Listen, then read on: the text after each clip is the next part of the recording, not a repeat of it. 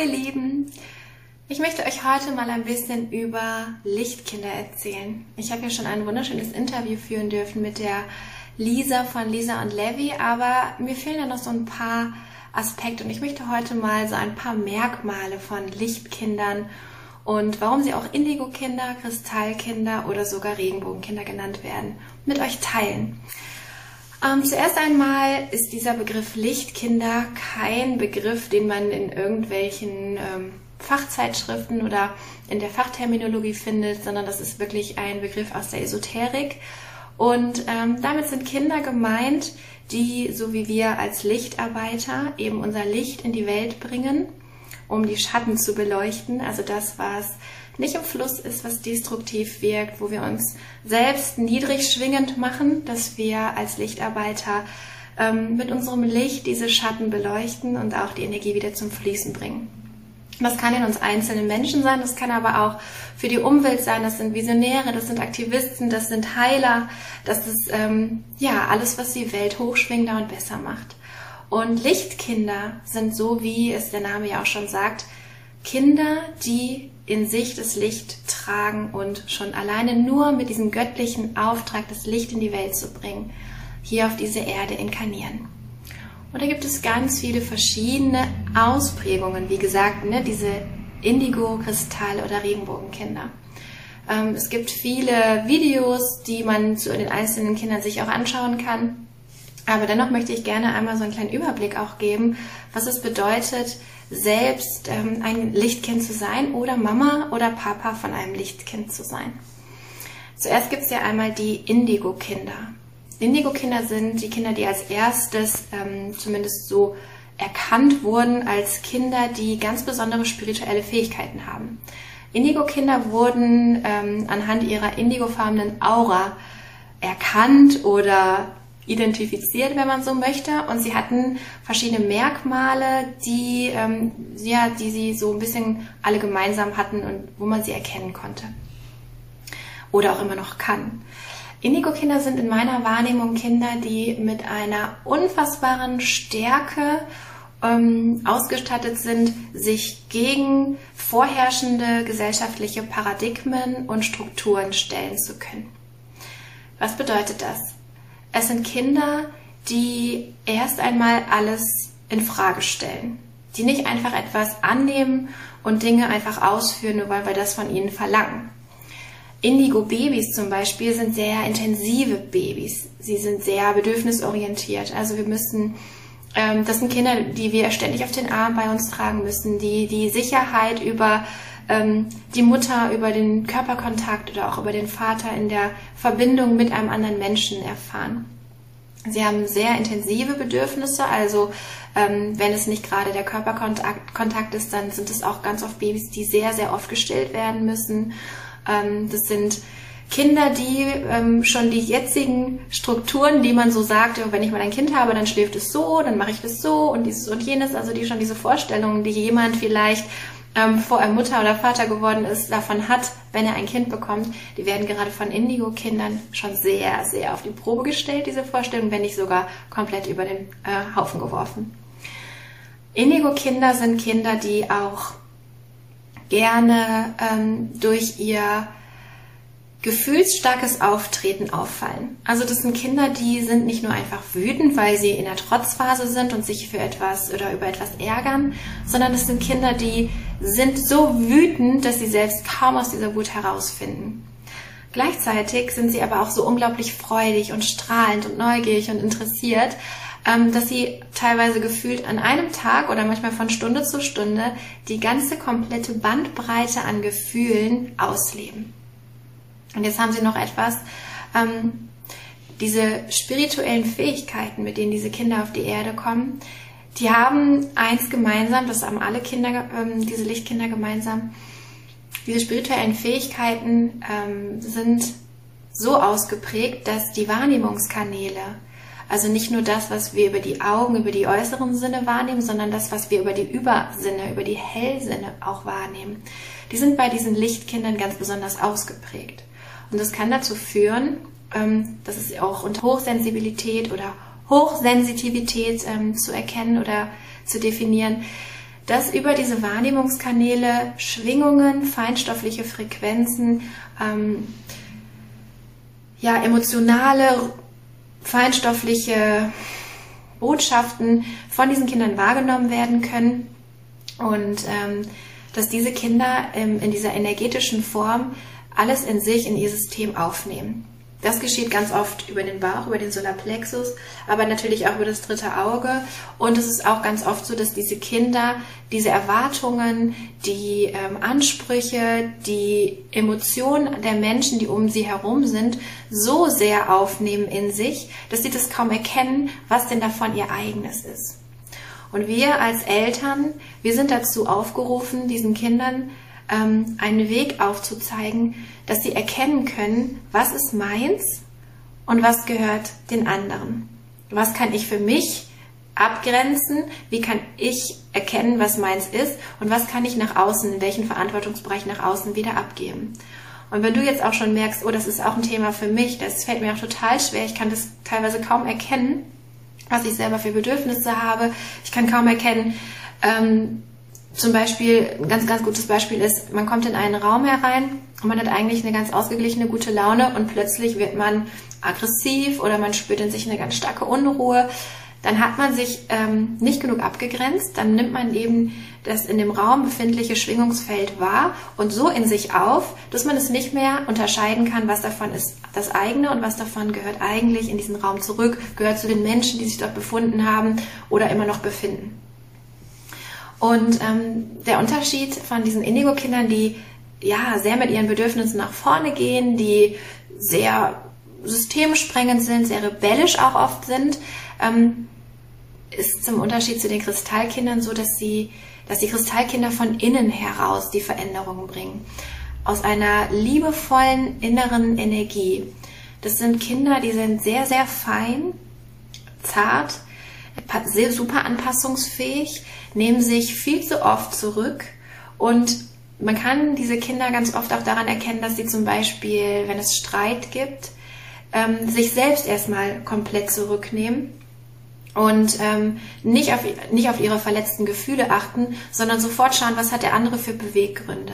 Das sind Kinder, die, wenn sie zum Beispiel sich mit ihren Freunden streiten, nicht schauen, oh Gott, was hat der andere mir angetan, welchen Schmerz habe ich davon zurückerhalten, sondern das sind Kinder, die sagen, oh mein Gott, ich möchte mit diesem Menschen befreundet sein. Er hat selbst in seinem eigenen äh, Prozess, in seiner eigenen Wahrnehmung eben gerade nur dieses Verhalten zeigen können. Ich vergebe ihm, denn es geht, es ist mir wichtiger, nicht, dass ich diese Verletzung in Rache zurückgebe, sondern es ist mir wichtiger, dass wir harmonisch weiter eine Freundschaft führen können. Diese Kinder sind oft sehr ausgleichend in den Familien. Anstatt Reiz zu setzen zu, äh, und zu sehen, wie, wie die Indigo-Kinder das gerne machen, ähm, sie gehen es oft spiegeln und immer reizen, dass derjenige, der mit diesen Kindern in Verbindung steht, eben schaut, was ist davon mein Thema? Wo bin ich authentisch? Wo lebe ich gerade eine Rolle, ähm, die ich überhaupt gar nicht leben möchte, die gar nicht zu meiner inneren Wert Wertigkeit, zu meinen inneren Einstellungen passt? Ähm, ist es sowas, dass bei den Kristallkindern, dass sie eigentlich eher noch weniger, noch mehr auffallen möchten, dass sie, Moment, dann ist es bei den Kristallkindern im Gegenzug eher so, dass sie sich eher anpassen, dass sie ihre Bedürfnisse nach hinten stellen, dass sie eher versuchen, Ruhe in dieses ganze System zu bringen und auch einen harmonischen Ausgleich schaffen. Also wenn die Mama dann überfordert ist mit einer Situation, dann würden Indigo-Kinder schau sagen, schau, da bist du überfordert und ich zeige dir noch mehr, bis du was daran änderst, dass diese Überforderung sich verändert. Und die Kristallkinder, die würden eher sagen, oh, ich sehe, dass du überfordert bist, wie kann ich dir helfen? Was kann ich tun? Ich in meiner kleinen Perspektive als kleines Kind, was kann ich machen? Indem ich zum Beispiel nicht noch mehr auffalle, indem ich mich zurückziehe und gleichzeitig aber einfach mit so kleinen Gesten. Manchmal ist es so, dass wir denken, wo kommt denn diese Liebe her aus diesen Kindern? Wo kommt denn dieses Feinfühlige her? Dass sie dann auf einmal äh, über den Arm streichen, einfach sagen, Mama, ich hab dich lieb, es ist so schön, danke, dass du mir ein Brot gemacht hast. Also, dass sie so diese kleinen Dinge sehr wertschätzen. Und ähm, diese Kristallkinder, die ähm, sind quasi, ich würde sagen, eine Weiterentwicklung der Indigo-Kinder. Dennoch braucht es aber doch auch die Indigo-Kinder immer wieder. Deswegen inkarnieren auch diese Indigo-Kinder immer.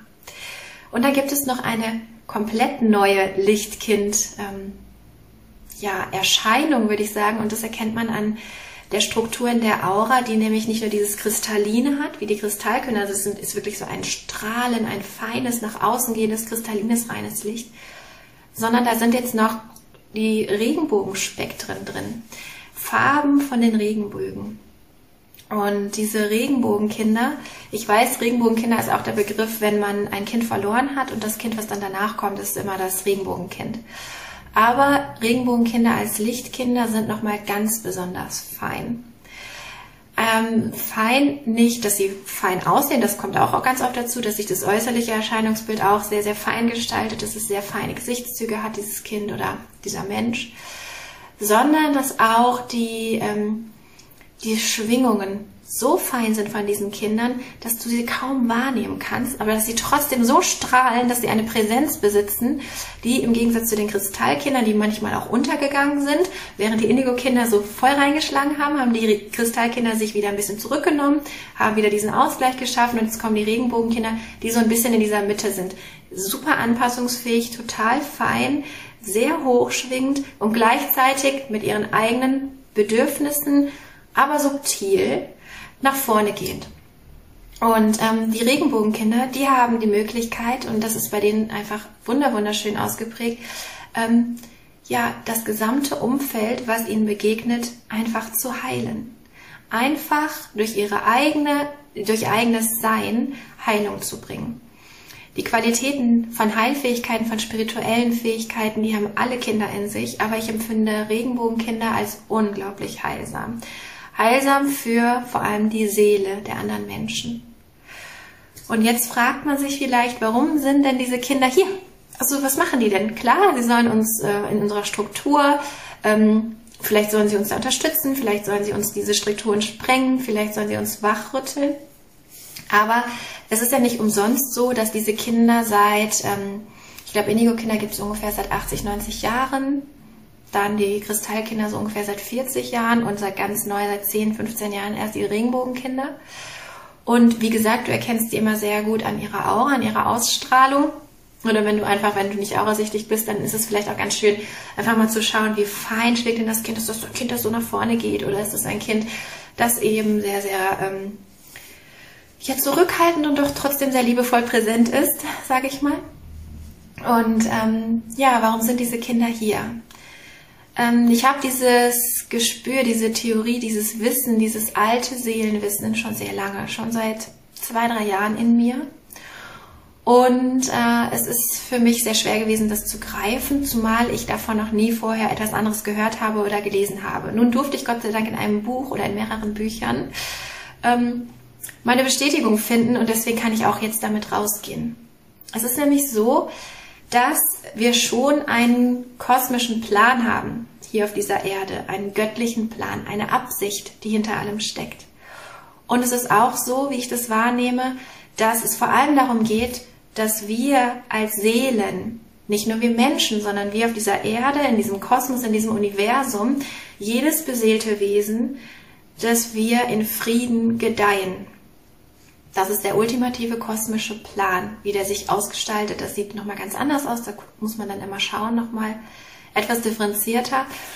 Aber dieser kosmische Plan, der wird durch uns Menschen, dadurch, dass wir mit dem freien Willen ausgestattet sind und sehr ebenbürtig zu Gott stehen, eben auch diese Schöpferkraft haben, diese Manifestationsfähigkeit haben, also dass wir unsere eigene Realität schöpfen und kreieren können die wird von uns Menschen ganz schön durcheinandergewirbelt. Dieser kosmische Plan, der ist ganz schön ins Stocken und ins Wackeln geraten. Wir haben nicht nur die Wesenheit Erde in den letzten Jahrhunderten ausgebeutet, wir haben auch uns Menschen gegenseitig und die anderen Lebewesen, die beseelten Leben, äh, Lebewesen, die hier auf dieser Erde äh, mit uns zusammen gedeihen dürfen oder auch der Kosmos, also das Universum, was mit uns gemeinsam gedeihen und wachsen darf.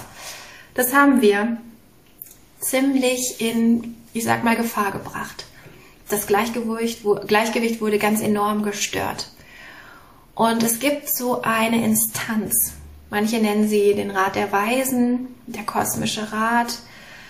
Sie zeigen sich mir als sehr hochschwingende, ganz kristalline, ganz hohe Lichtwesen, als ganz große Energien mit leichten humanoiden Zügen. Und dieser kosmische Rat hat ähm, entschieden, dass wir intervenieren müssen, also dass es interveniert werden muss, dass, ähm, dass die Menschen aufgerüttelt werden müssen, dass sie sich wieder ihrer spirituellen Fähigkeiten erinnern müssen, dass sie sich ihrer Spiritualität, ihrer Anbindung, ihrer Göttlichkeit, ihrer ähm, dass sie nicht alleine auf der Welt sind, sondern in Verbindung mit allem, was ist, dass sie, dass sie, dass sie aufwachen, dass sie wachgerüttelt werden müssen, damit sich wieder etwas ändert. Und so wurde ein Aufruf gestartet in den Kosmos. Das kann man sich so vorstellen, dass ähm, ja, sich, sich verschiedene Lichtwesen bereit erklärt haben, Engel zum Beispiel, sogar Erzengel, schon aufgestiegene Meister, aber vor allem auch ähm, Lichtwesen, die schon zu Zeiten Atlantis oder Lemuriens hier gewesen sind, ähm, kosmische, wundervolle Lichtwesen aus anderen planetarischen Systemen, dass die aufgerufen wurden, hier auf diese Erde zu inkarnieren.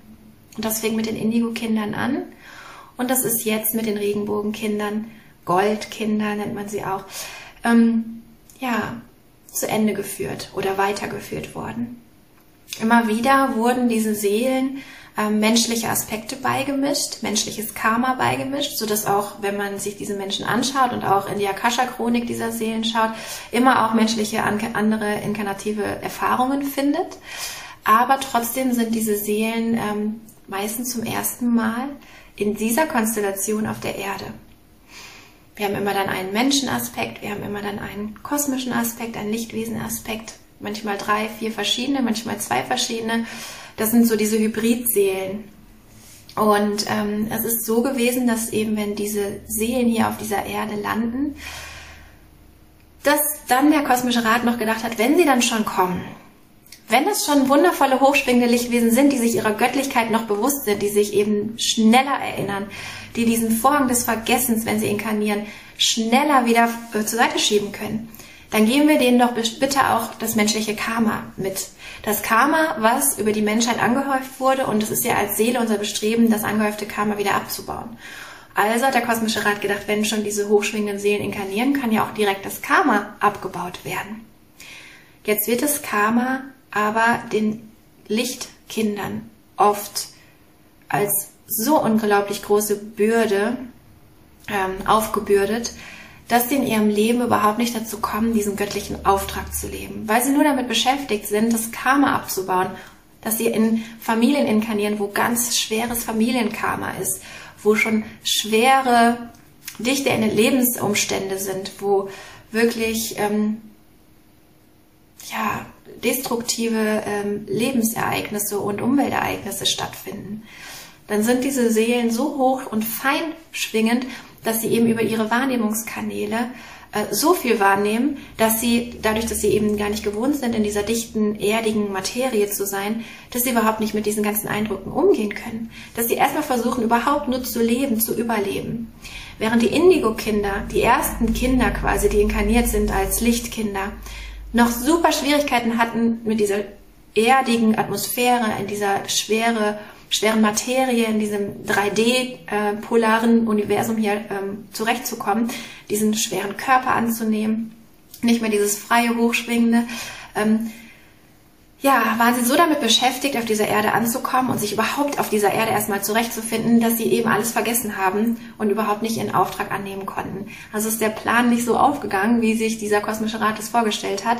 Und dann haben sie die Kristallkinder geschickt, die feiner waren, die nicht so einen rebellischen, äh, die ein rebellisches Merkmal in sich getragen haben und auch so ein bisschen mehr auf sich selbst gucken konnten.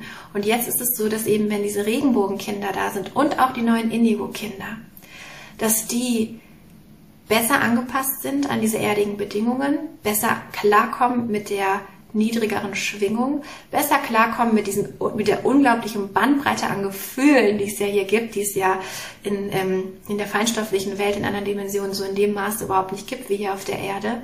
Das ist ja auch das Bestreben der Menschenseelen, eben diese Bandbreite an Gefühlen überhaupt wahrnehmen zu können. Denn es ist nirgendwo anders im Kosmos sonst möglich, wie hier auf der Erde oder auch sonst hier auf der Erde.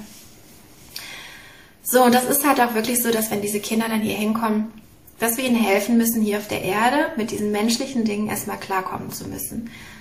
Klarzukommen mit Zeit. Klarzukommen mit Materie, mit Geld, mit Wert in Geld. Und auch klarzukommen mit, mit den menschlichen Gefühlen. Und da helfen wir als Eltern diesen Kindern ganz besonders, wenn wir ihnen zeigen, ähm, was sind meine Gefühle, was sind deine Gefühle, wir benennen Gefühle, also Gefühlsarbeit ist unglaublich wichtig.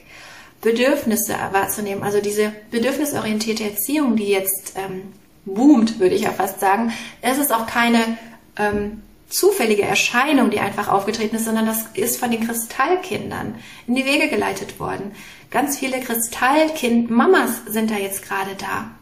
Und Kristallkind-Mamas oder Papas, natürlich auch die Männer, ich habe jetzt gerade nur von mir gesprochen, deswegen ja, Mamas, ähm, ja, die nehmen das einfach ganz anders wahr, was ihre Kinder brauchen. Und die können dann eben auch die Kinder ganz anders unterstützen.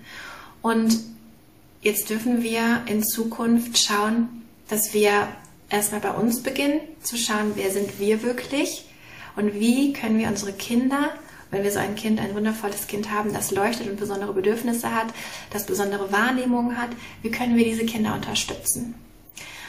Ja, ich hoffe, ich habe euch jetzt einen kurzen Umriss geben können. Ich rede auch schon 20 Minuten und ich merke, dass ich mich wirklich verlieren könnte in diesem Thema.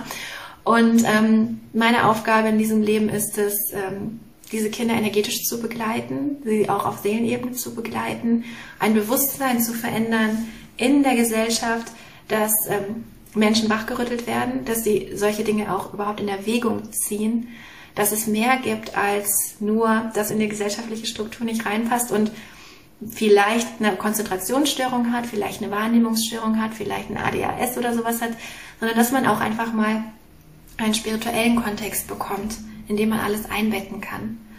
Und ähm, ich bin ja auch Medien- und Kulturwissenschaftlerin und als ich im Studium diese verschiedenen Kulturtheorien alle ähm, ja durchgearbeitet habe, studiert habe, da habe ich immer gedacht, da ist immer in jeder Kultur dieses göttliche, dieser spirituelle Funken drin. Warum haben wir den hier nicht mehr? Wieso haben wir den so verloren? Und es ist wirklich eine, eine, ein Kern, eine Kernaufgabe, diese Welten wieder miteinander zu verbinden. Das Spirituelle, unsere Industrienation, dieses Westliche, unsere, unsere Kultur wieder zu vereinen in einem, mit, mit einem spirituellen Bewusstsein. So, jetzt wünsche ich euch allen noch einen wunderschönen Tag und ich hoffe, ihr schaltet nochmal ein. Bis bald. Tschüss.